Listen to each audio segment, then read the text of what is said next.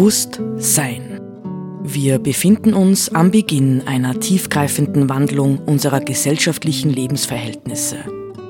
Welche Gedanken und Inspirationen können uns dabei helfen, diesen Wandel zu bejahen und zu gestalten?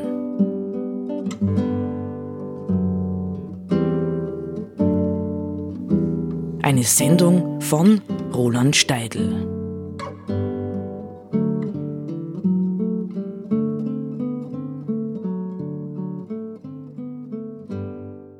Rechnen.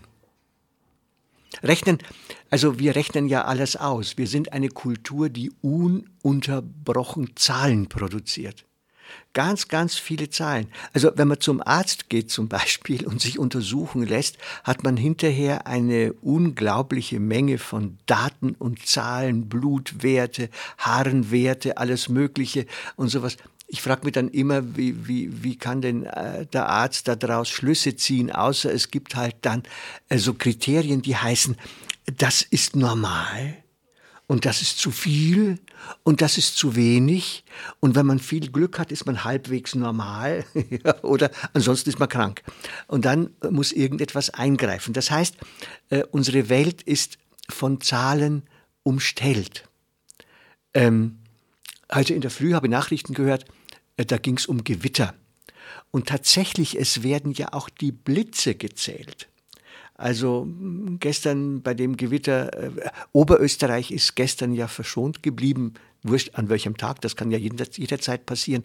Es gab nur 175 Blitze, während in der Steiermark es 7500 Blitze gegeben hat. Ja, so ähnlich äh, hat es dann auch ausgeschaut, in Kärnten noch mehr, nicht mit äh, großen Hagelkörnern und so. Also das heißt, wir zählen alles, ja, zählen, zählen, zählen, zählen, zählen. Und ich sage ganz ehrlich, ja, ich bin dem Zählen gegenüber eigentlich skeptisch. Ja, das heißt ja nichts anderes, als dass wir versuchen, unsere ganze Welt und unser Leben und alles ständig zu quantifizieren, nicht? Das ist natürlich ein, ein, ein Urproblem, ja, ein Urproblem, das die abendländische Philosophie sich selbst geschaffen hat, indem sie, ich glaube, der Francis Bacon war es, indem sie dem gefolgt ist, der dann irgendwann einmal gesagt hat, alles messen, was messbar ist, alles, was nicht messbar ist, messbar machen. Ja, das ist sozusagen äh, der Urimpuls unseres Umgangs mit der Welt, quantifizieren. Ich habe das erweitert für mich hm, zu dem Satz, alles konsumieren, was konsumierbar ist und alles, was nicht konsumierbar ist, konsumierbar machen. Nicht? Das gehört, das gehört auch irgendwie dann dazu. Aber jetzt habe ich heute ein ganz prekäres Thema, äh, wo ich mh, hm, durchaus möchte, dass meine Skepsis gegenüber dem Quantifizieren äh, doch äh, wahrgenommen worden ist vorher. Nämlich ähm, dieser berühmte, diese berühmte Rechnung, die mich, je länger ich darüber nachdenke, desto mehr bestürzt. Nämlich, äh, dass wir ja so einen, einen Termin festgelegt haben, der sagt, wann etwa äh, ist der Tag im Jahr erreicht, wo wir mehr, also wo wir so viel verbraucht haben, wie die Erde in einem Jahr regenerieren kann, nicht? Da gibt's diesen Welttermin, der liegt jetzt, der kommt jetzt bald, nicht? Der wird jetzt heuer Ende Juli sein, ja, oder so ähnlich. Ich glaube, dort war er auch schon voriges Jahr. Und dann gibt es noch mal einen Special-Termin, wo die ganze Geschichte für einzelne Länder ausgerechnet wird. Und äh, der, dieser äh, Tag, ja, an dem praktisch ähm, die Ressourcen für ein Jahr für Österreich ausgenutzt sind, ja, Energieverbrauch, äh, sonstige Materialverbräuche und so, der liegt in Österreich mittlerweile bei Anfang April. Ja? Das bedeutet, wir bräuchten, wenn alle Menschen so leben würden wie wir, bräuchten wir vier Erden. Das kann man jetzt lustig finden, nicht? Oder lächerlich. Wie gesagt, ich äh, stehe solchen Rechnungen nicht. Wo kommen da die ganzen Parameter her? Durchaus äh, ein bisschen kritisch und skeptisch gegenüber. Aber, ja, wenn man das Ding ernst nimmt, und wir alle kennen das ja, wir alle kennen ähm, diese Daten, ja, das wird im Medial ja so verbreitet, dass ich glaube, dass jeder das irgendwo gehört hat oder gelesen haben muss. Äh, und so die Frage ist natürlich auch darauf, wie reagieren wir emotional? Aber ich muss sagen, ich selbst habe bei mir festgestellt, dass ich das seit einiger Zeit weiß und dass ich das immer, ja, ich weiß es, ja, ich weiß es. Aber ich bin draufgekommen, Wissen ist nicht genug. Wissen ist nicht genug, sondern es muss das Wissen von etwas, ja, das irgendwie eine Konsequenz für mein Leben und für mein Handeln haben könnte, das muss tiefer gehen, nicht? Das muss irgendwie, ich sage jetzt mal ganz bewusst, in die Seele eindringen. Es muss uns betroffen machen, ja? Es muss uns erschüttern. Ja, vielleicht muss es uns beängstigen, es muss uns in die Verzweiflung treiben, denn wenn ich die logische Konsequenz daraus ziehe, dass wenn alle Menschen in Österreich so leben würden auf diesem Planeten, äh, alle Menschen auf diesem Planeten so leben würden wie wir in Österreich, ja, dass wir dann vier Erden brauchen würden. Das heißt ja logisch gedacht im Umkehrschluss, dass wenn wir wollen, dass unsere Ressourcen die Energie, die Dinge, die wir so zur Produktion des täglichen Lebens brauchen, noch vielen Generationen zur Verfügung stehen sollen. Das würde bedeuten, dass wir unseren ähm, Lebensstil um drei Viertel kürzen müssen. Drei Viertel. Nur dann ist es gerecht. Nicht, es gibt ja diesen, ich äh, zitiere das auch immer wieder gerne, diesen wunderschönen Satz, ähm, wo ein 17-jähriges äh, Mädel, so heißt es, ja, hm, fragt seinen Vater, Papa, du sagst doch immer, dass du uns liebst. Ja, natürlich, sagt der Vater, natürlich liebe ich euch. Und dann fragt das Mädchen, aber warum hast du dann einen SUV gekauft?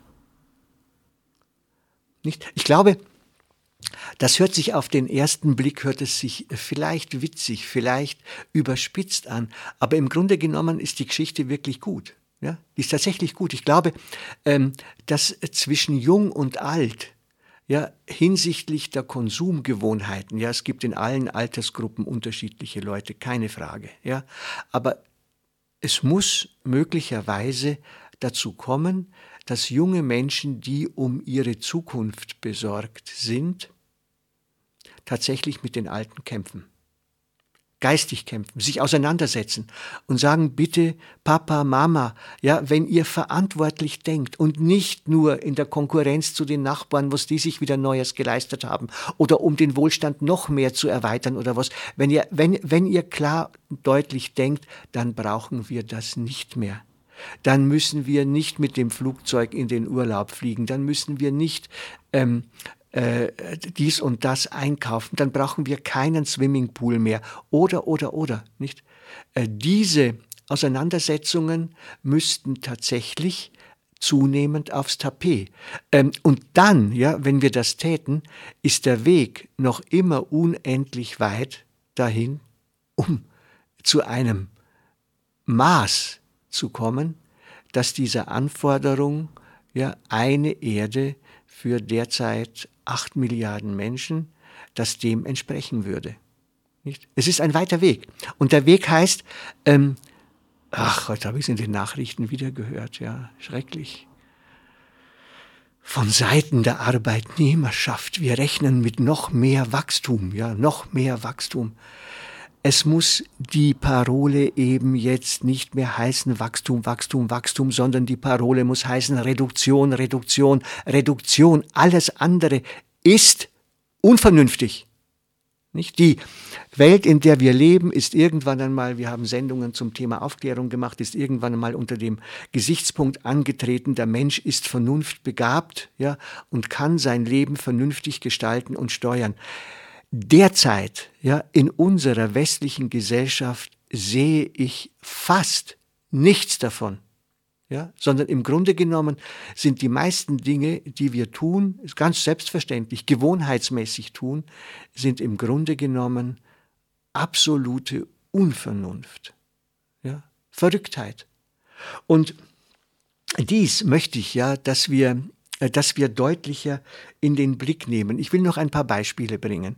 Ja, wir auch das, ja, man kann immer davon ausgehen, wenn, wenn Dinge ununterbrochen vorkommen und redundant ähm, ständig wiederholt werden, dann stimmt was nicht mit ihnen. Ja, und das ist zum Beispiel beim Thema E-Mobilität der Fall. Ganz abgesehen davon, nicht, ich fahre gerne an der Donau Rad mit einem gewöhnlichen Siebengang-Schaltgerät. Die Donau der Donauweg ist, Radlweg ist ziemlich äh, eben. Man muss kaum irgendwo bergauf oder sonst wie fahren.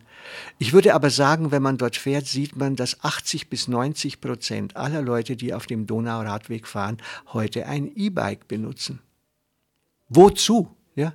Wozu? Nur weil es Mode geworden ist? Ja? Jetzt mal ganz abgesehen von der Unfallhäufigkeit bei E-Bike-Fahrern, nicht 1500 im vorigen Jahr sind im Spital gelandet. Aber wie auch immer, nicht warum, ja? Also sind wir so sehr der Mode ausgeliefert. Jetzt will ich noch was sagen. Ähm, E-Mobilität, ja, jetzt fahren immer mehr Leute fahren ähm, mit E-Autos durch die Gegend. Die Industrie hat natürlich längst überrissen, dass man damit wieder super Geschäfte machen kann, weil die E-Autos haben ja mehr PS, äh, größtenteils, ja, können schneller ähm, beschleunigen als die bisherigen Autos.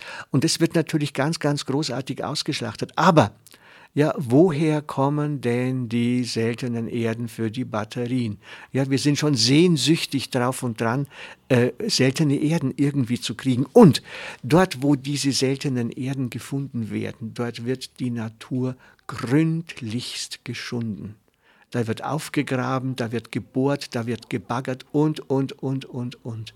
Ja, also die E-Mobilität ist definitiv weniger schonend, ja, als sie dargestellt wird. Das einzige, was tatsächlich hängen bleibt, ist die Quantifizierung, nämlich weniger CO2-Ausstoß.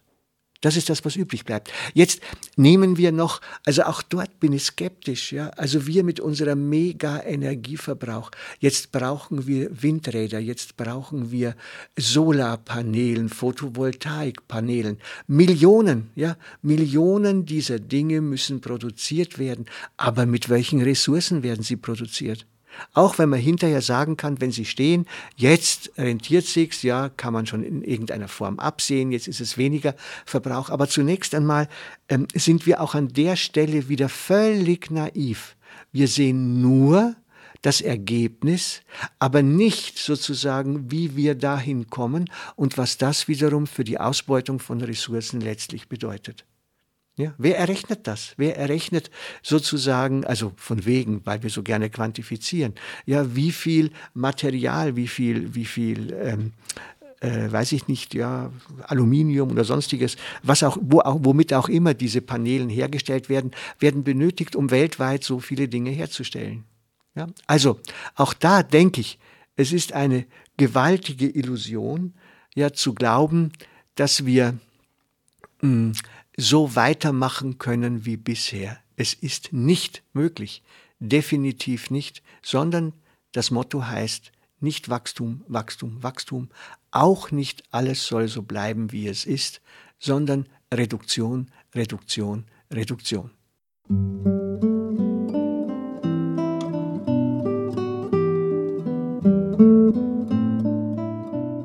Sie hörten Bewusst Sein. Gedanken von Roland Steidl. Die Musik zur Sendung stammt von Johann Sebastian Bach, interpretiert von Harald Simada. Diese Sendereihe steht auch als Podcast in unserem Online-Archiv zur Verfügung.